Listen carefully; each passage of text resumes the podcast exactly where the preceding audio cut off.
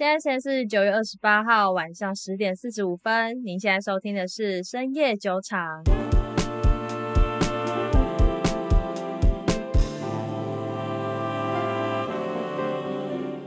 Hello，大家好，我是 Raina。Hello，大家好，我是 Maggie。耶，yeah, 第二集我们又相见了。这一集的话呢，其实跟上一集录的时间没有差太久，因为呢，我们上一集大家还记得吗？录了联准会相关的事情，结果呢，在这个礼拜马上就有个人跳出来，狠狠的打了联准会两个巴掌。这个人就是到处在跟人家建立仇恨，但是也有拍过一部电影的伟人。他算是伟人吗？就是还是著名人士。著名人士，对，名人名人啊，我们大名鼎鼎的 Michael Burry，OK，那 Michael Burry 呢，他最近在公开发表说，联准会他们的数据造假。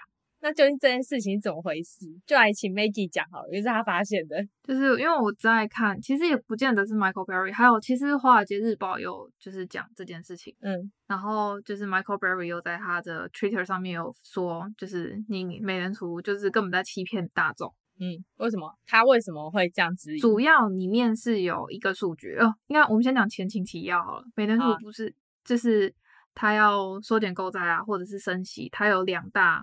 数据要先看，这两个数据会影响到他的决定。然后一个数据就是就业数据，然后一个数据就是通膨率。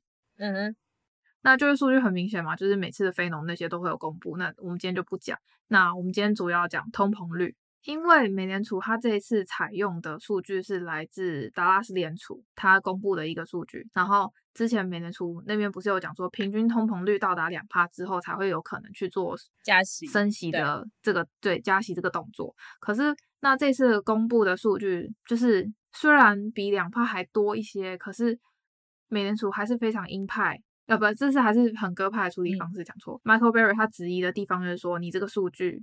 到底是怎么被计算出来的？嗯，你采用你的原始数据是哪一些？嗯，导入计算之后算出这样的的结果，就是我们就可以去美联储，它其实也有公布达拉斯的那份数据，我们就可以去查，发现它里面其实是呃用了一个东西叫做切尾均数、切尾均值的计算方式。切尾均值就是所有的数列做排列，从低到高去做排列，然后把前面太低的跟把后面太高的。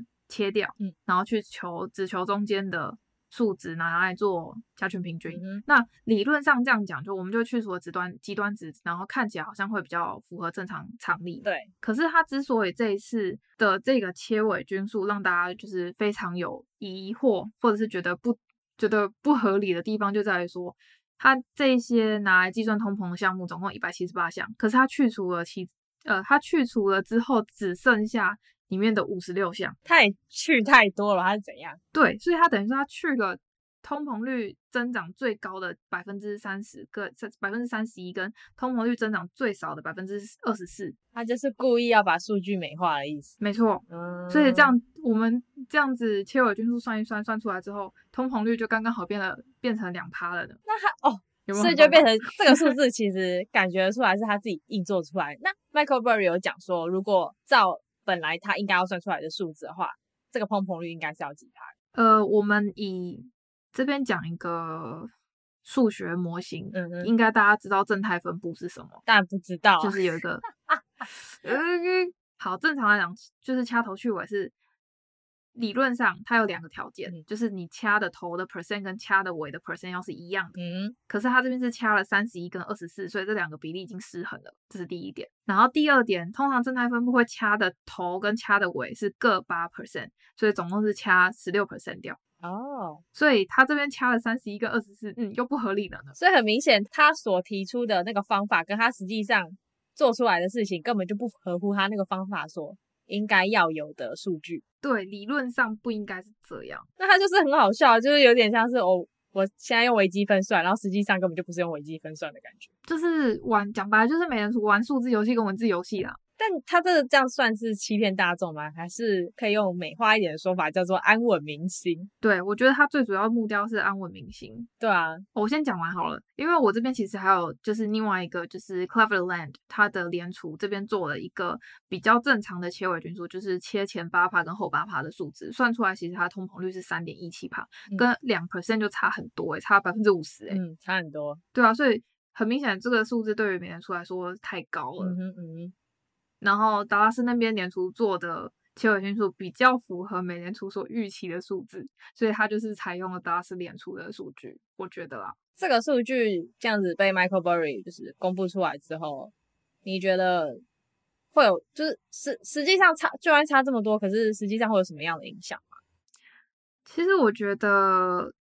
今天不管是说你是数在数据上动手脚，或者是在文玩文字游记上动手脚，基本上我们都还是要看美联储主席鲍威尔他最后的决定跟他的态度是什么。哦，对啊，毕竟再怎么样还是他决定要不要升息。对，所以我们其实可以换个角度想，他今天既然选择了看起来比较好看的数字，或者是说看起来比较平缓的数字去做这份报告。我觉得相对着也代表说他的态度其实是非常鸽派的，所以我们上一集有讲他由歌转音，呃，实际上他还是很歌，就是他就是数据数据是对数据是音，可是他把要把它包装的是歌，你懂吗？嗯，就是天哪，为什么我觉得这个词好怪？就听起来很像就是一种料理的名称。那 算了，不要再讲，等下就是肚子饿。OK，所以。这个就算公布出来，其实好像对市场没有太大的影响吗？我觉得反而是对于就是生活在美国的那些人会特别有感，因为他其实我仔细去看一下被他去除的那些产品项目，嗯、被累统计那些。项目里面那些消费品里面，嗯，就是很多都是民生用品啊，像是你的烘焙品啊，你的面粉、嗯、牛肉、鸡蛋啊，这些通膨其实都已经超过百分之十了。所以其实就某方面来说，如果是有投资这方面的公司的话，那么可能要去思考看看，说其实它开出来的数据到底是不是实际上这么好？因为因为、嗯、对，因为这些东西其实就是这些公司他们的生产成本嘛。嗯，那对。你就要去考虑它它它的增长增速可能会放缓，嗯，因为毕竟成本提高了，你的利利率空利润空间就是被压缩了，对啊，而且这东西又不是像说你的电子业或是可能网络科技业是，嗯，你的成本可以自己去涨，有护城河，对，有护城河，就是你成本可以自己掌控，或是高转换成本很高之类的。OK，好，那接着呢，我们讲完 Michael Burry 又在那边打小报告。还好啦，我觉得他对我觉得他的打小报告，大家有兴趣 Michael Berry 这个人，就是可以上网去 Google 一下啊。大家应该有看过电影《大卖空》吧？Michael Berry 就是电影《大卖空》里面的原主角，他只要出来所讲的一些话，大家其实都会哦蛮看重的，因为就是他分量还蛮重，就有点像是，就像是巴菲特是牛市指标，Michael Berry 是熊市指标吧？对，然后。最近也不是有一件就是恒大地产的事情，也让大家会联想说，会不会也像二零零八年那次金融风暴一样？也顺便来讲讲恒大吧。其实今天主轴主要是在讲恒大啦，因为最近恒大事件主要跟大家科普一下好了。首先可能要先跟大家讲一下什么是恒大，因为。大家可能一直听到这个名词，什么是恒大？中国恒大啥会的？可是实际上不知道说恒大这家公司到底在干嘛。因为恒大它其实是大陆第二大的房地产的集团，然后它目前的负债啊，出估，因为我不算那些黑数，如果表面上负债出估应该是三千零五十亿美金，是全球负债最高的房地产开发商。可是跟二零零八年那次后的金融。就是金融海啸，雷曼兄弟那时候倒闭的时候，扩及到全球的这样子的金融衍生品的商品来说，恒大比较多的负债是在于对单一投资者或者是房产供应商跟银行。嗯，跟那时候雷曼兄弟，因为它是被包装过后好几层，所以那时候是比较虚的金融衍生品，跟。现在他其实负债的这些债权人是比较实体的商品，或者是他去抵押的是比较实体的东西，就是相较于那时候来说，现在这也看起来是一个比较有可控范围之内的事情。哦，因为我记得那时候其实金融海啸那个时候他会这么惨，是因为他卖的那些不良债券其实很多是卖给一般人。对，而且他那时候卖的范围是全球性的在卖，连欧洲也在卖。大家有兴趣可以去找当初他有卖那个东西叫 CDO，就是债务担保证券，所以他那个东西其实是有点可以一般人也可以去交易的。但是恒大这一次他就是主要是卖给大公司，对，嗯、所以就会跟二零零八年那时候有落差，因为一般的投资者不知道这个东西有风险嘛，基本上什么可能基金管理者或是可能一些银行的推销员去推销，你可能就买了之类的。对，所以在时空背景还有就是卖的东西之下，嗯，影响的的范围不太一样。嗯，所以那时候雷曼才会影响到的是全球，然后可是这次恒大应该是它的范围应该是可控的，这顶多就是亚洲。对，就是应该会是尽量是控制在中国内部的范围了，因为像刚刚讲那些债权，大部分也都是中国人，中国的基就是银行或者是房地产商。那你觉得中国政府会去救恒大嘛？因为现在有两派的说法，有些人说恒大就已经太大，它不可以倒，所以中国政府一定会救。大到不能倒吗？对，就大到不能倒，所以政府一定会救。但是也有一派的说法说，其实恒大这样子就是。做这些鸟鸡巴的事情已经太久了，所以政府有点累了，有点懒得管他，想要让他自生自灭。我觉得我还是个人偏向于大到不能倒，而不是说就是政府懒得管。因为我觉得其实中国政府正在等一个时机，就是就是你你要我救，你自己也要先自救吧。等于说你自己自己先把你自己的烂烂账给砍完再说啦。对，你自己的烂账，你能处理多少算多少嘛，你不能就是一屁股烂账全部都要我处理嘛。所以我觉得中国政府其实是在等一个时机，是恒大自己先把自己能处理的那些债务先处理完了之后，他才要进去处理。那如果是中国政府介入进去处理的话，那很有可能就会变成国国国营企业，直接把很大国营化掉。嗯，这样的话就可以阻止很大的债务继续扩张，或者是有其他的系统性风险的问题。但是其实这个这个债务毕竟还是在那边，所以它其实是。就是它的根本问题还是没有办法能解决，就是用治标治标不治本啊。因为也有人说中国政府想要借由很大这个事件去打击国外势力，你觉得有吗？我觉得有一部分有啦，因为中国它毕竟它的债权人也有一部分是国外国外的资金嘛，它当初去融资融融资筹资的时候也是有找国外的资金进来。那如果说今天是处理到真的不能处理了，那它的债务才是持续在那边，那等于是说你就是。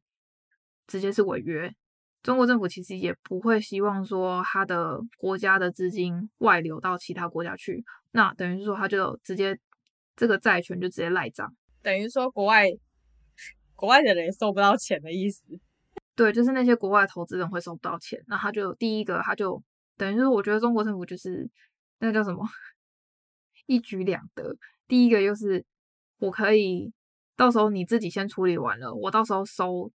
我到时候插手进去的时候，我也比较轻松。那我也可以从，我也可以就是把这些地产收回我自己的手上。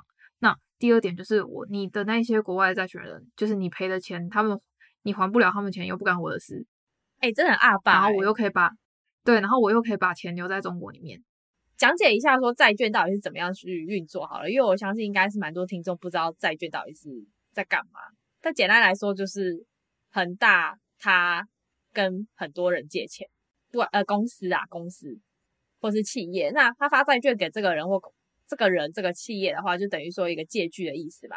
所以呢，买债券的公司或是集团哦，他们每每年就是可以固定的有拿到钱，看他债券是怎么样，当初怎么签约，因为债券有很多种，所以这边就不细讲了。总之就是债券，很多人都会说它是一个很稳定的收益哦，但其实并没有大家想象的那么稳定。就是如果你呃，你买债券那家公司或是银行它倒了，那么基本上就是你这债券就会变废纸。好像还有什么违约率的问题？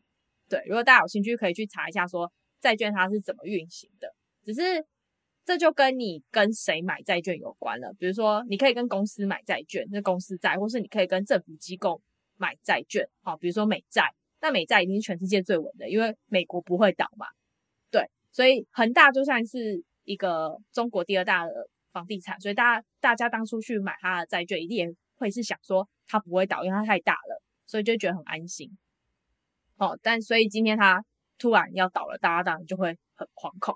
OK，所以这件事情就会变成说，为什么会有这种危机产生？就是因为大家本来觉得它不会倒，但他今现在出现了危机。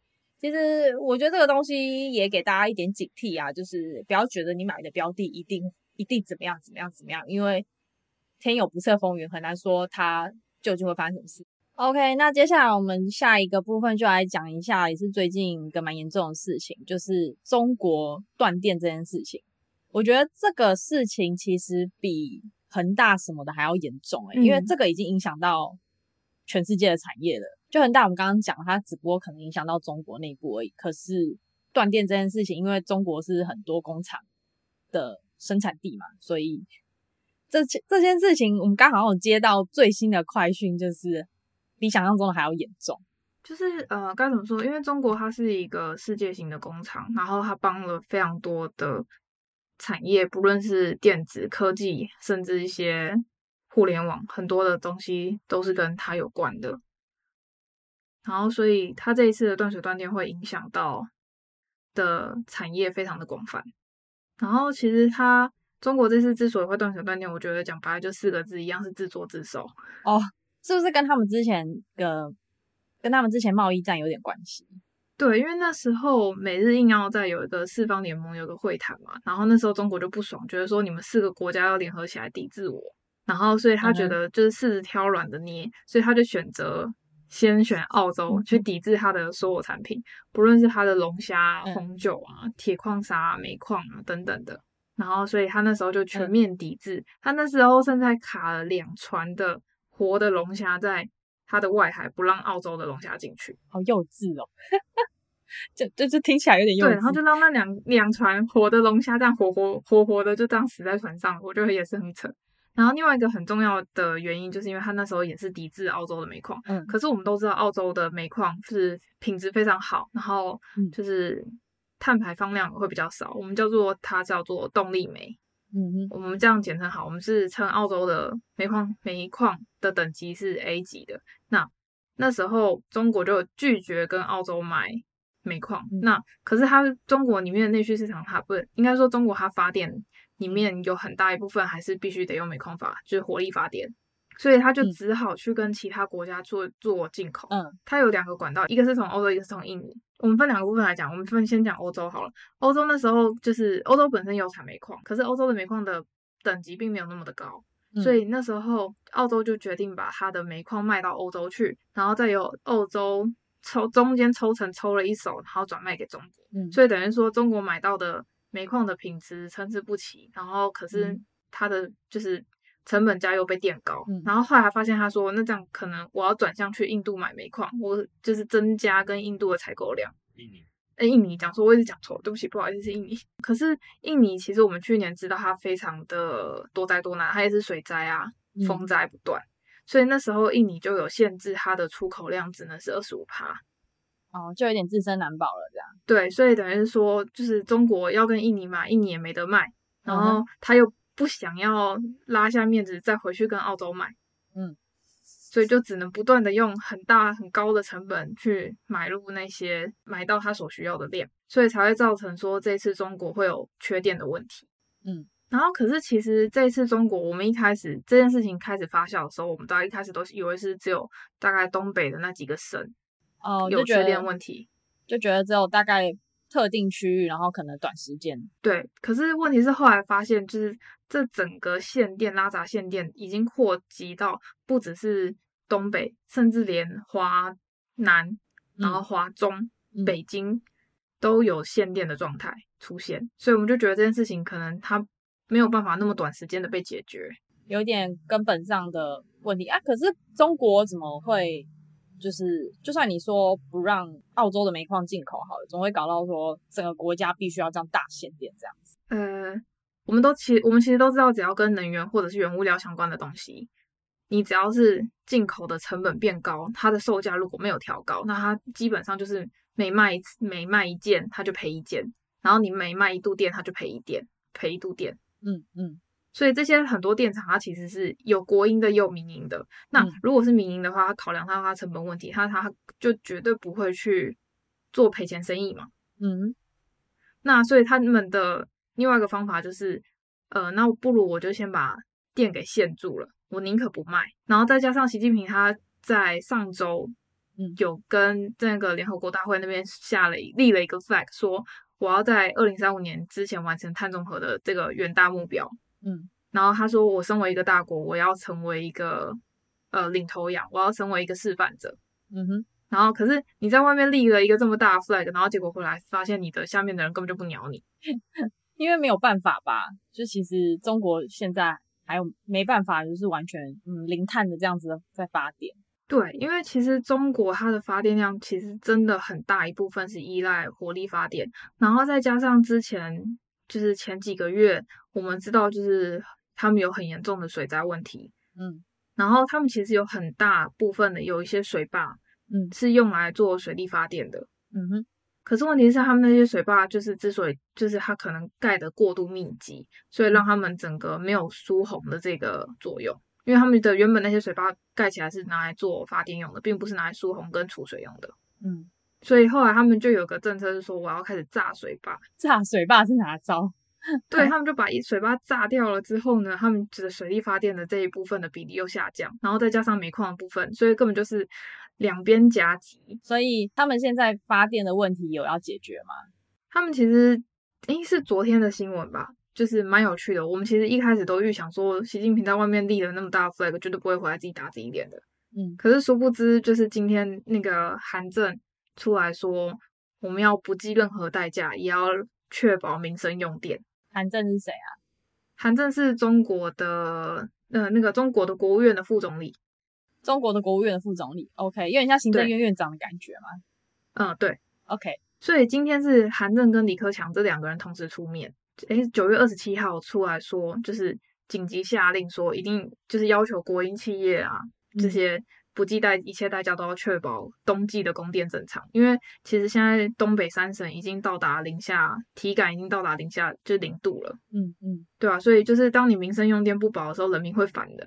哦，然后最近中国其实还有就是这两个月中国有一个 PMI 数据，就是采购经理人数据，嗯哼，制造业的采购经理人指数。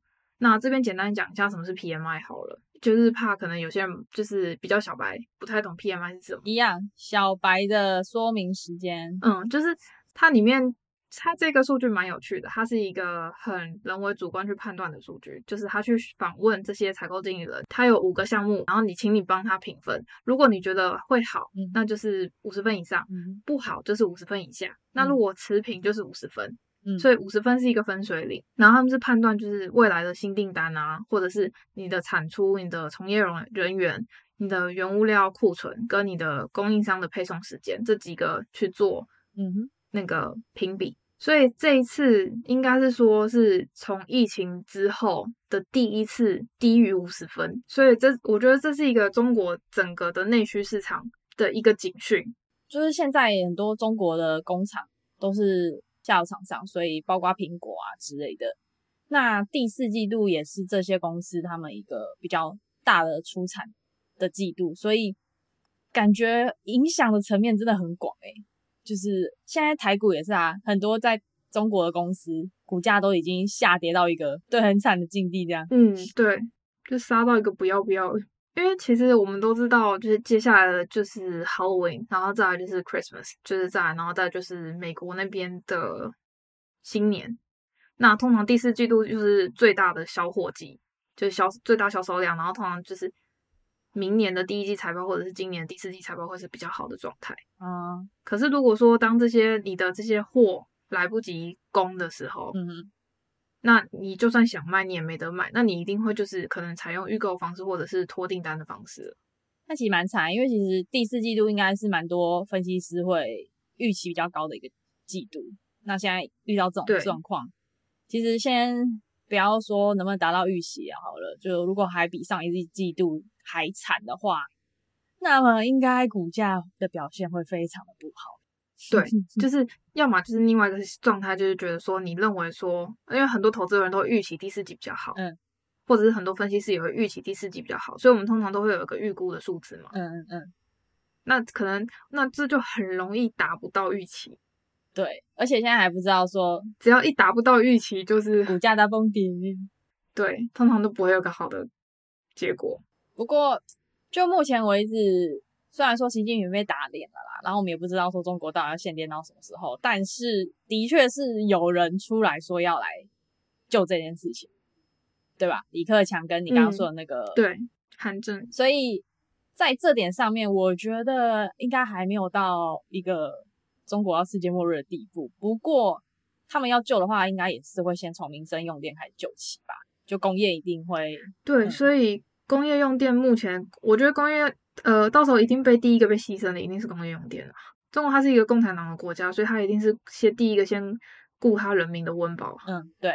但工业用电又跟其他国家的，就是生产跟贸易比较有关，所以就会变成是说，可能中国的内需产业或是内需公司的影响还比其他国外公司还小。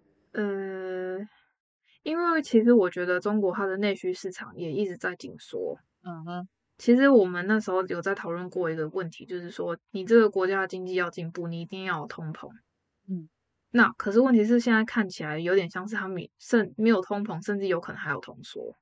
通缩是他们政府的经济政策的关系嘛？他们现在不是弄一个什么共同富裕吗？嗯，他们有点故意去压制这件本来应该要自然而然发生的事情。嗯，通膨本来就是一个经济上自然要发生的事情，但他们就故意硬要去。压制它，对，用个共同，你刚刚说那共同什么？共同富裕啊。OK，所以哇，但听起来中国感觉明年也会是蛮惨的呢。我觉得就是一开始我们也以为它的影响层面就是顶多就是从一个产业扩及到另外一个产业，嗯、可是问题是我现在觉得说这件事情影响的可能不仅是。不仅仅是广度，可能还有慢慢往下延伸的深度的问题了。有跟中国蛮大关系的台湾的公司，应该也会被波及的不小。嗯，尤其是主要限电区跟可能产能主要在中国的。对，OK，所以这部分的话，我觉得投资者自己要去拿捏看看，说你愿不愿意去等嘛，嗯、对吧、啊？因为我觉得这东西应该是半年之内，至少要半年才能够改善。虽然说他们已经紧急下令说。要不计任何代价发电，但是你说购入煤矿啊，到真的发电啊，跟这前提还是习近平不要出来挡哎、欸，万一他们在这边搞内斗。对啊，我觉得中国的政治局面真的是让人家很看不懂。今天今天是 A，明天是 B，然后后天又改回 A。对，以台湾来讲，可能大家比较清楚，就是习近平就有点像总统，然后刚刚我们讲李克强那些人就有点像是行政院。对，然后习近平他就是。极尽所能的想要让外面世界的人看到中国好的一面，所以他就很想要做一些大外宣的事情，跟比如说提高中国的品质啊、人民素养啊等等。所以之前不是一大堆什么奇怪的运动吗？就砍抖音啊、砍砍游戏啊，然后砍一堆有的没有的那种，好像要肃清的感觉。但事实上，他做这些事情先摆另外一边不说，比如说他想要让中国减碳这件事情。对于现在的中国来说，其实是有实有难度的。就是应该说，节节能减碳这件事情本来就是该一步一步慢慢来。可是问题是，他一下子杀到底，一下子这个命令下太重，那他一下一立了一个超大的对，那到底是理想很丰满，现实很骨感，就是理想跟现实之间的那个落差太大了。对，就变得有点像说他往前在跑，他一直在。追着理想，但是后面这些实际上真的在做一些行政命令的人，就真的在发布民生的一些政策的人，其实是没有办法去追上他的理想脚步的。因为中国目前为止就没办法照他所想的那样做，所以就有点分裂。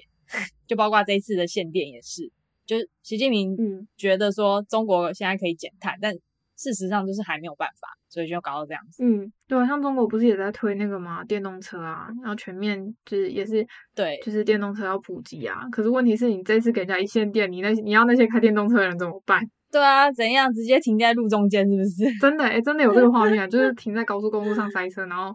熄火下车等，我有看到，我在推特上面有看到，对啊，这很扯哎、欸。OK，好，所以就是中国限电事件就目前大概追踪到这边。对啊，我们要持续关注说它到底只，因为我们现在毕竟看到的是说它确定民生供电的，它有保证民生供电，可是问题是工业用电才是我们这些投资人最关心的事情，所以还是要看他接下来会不会有对于工业用电的一些其他的政策或相关命令。对，所以呃。我觉得如果这方面部位比较大的人，可能自己要就想一下，对。但是如果没有投资太多的话，其实就先 hold 着吧。毕竟他们就已经说要处理这件事情了，对吧？嗯，我们还是可以可以可以再等一下。就事情有时候总是会有个惊人的反转嘛，毕竟是中国，对不对？Magic China，好像还有一部分的公司已经在思考要不要退出中国了。是一完全因为限电的关系吧？不是吧？很大一部分是因为这次的限电，因为等于说，像我们其实之前我们的台积电，光是那时候全台缺水，很台积电股票的股价就已经反映成这样子了。更何况说他们这次缺电限电，这一次是这么的突然，他们是今天立刻直接说我要限电，然后下一下一下一个小时就直接跳电嘞。哦，所以就是等于说他们就是我不通知也无预期也无预警的在做这件事情。嗯然后什么时候复电也不知道，嗯，那这对于很多就是公司他们的立场来说，这件事情的风险太高。OK，好，那中国限电的事情就大概讲到这边。OK，好，那我们今天的节目都到这边了。我们是深夜酒厂。那如果你喜欢我们的节目的话，就欢迎订阅我们的频道。我们的频道的话，在 Apple Podcast 或是 SoundOn 或是 KKBox 还有 Spotify 上面都有啊。喜欢的话就可以订阅，然后收听我们的频道。OK，好，那我们今天节目就到这边喽，我们下次再见喽，拜拜，拜拜。